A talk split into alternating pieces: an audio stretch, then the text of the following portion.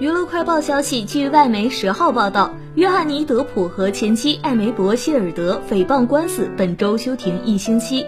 而向来恋情备受关注的德普，近日被网传与他的代表律师卡米尔·瓦斯奎兹交往。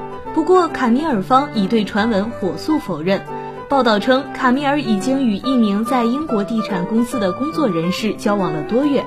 网友称，德普和律师于庭上的举动好亲密。经常有说有笑。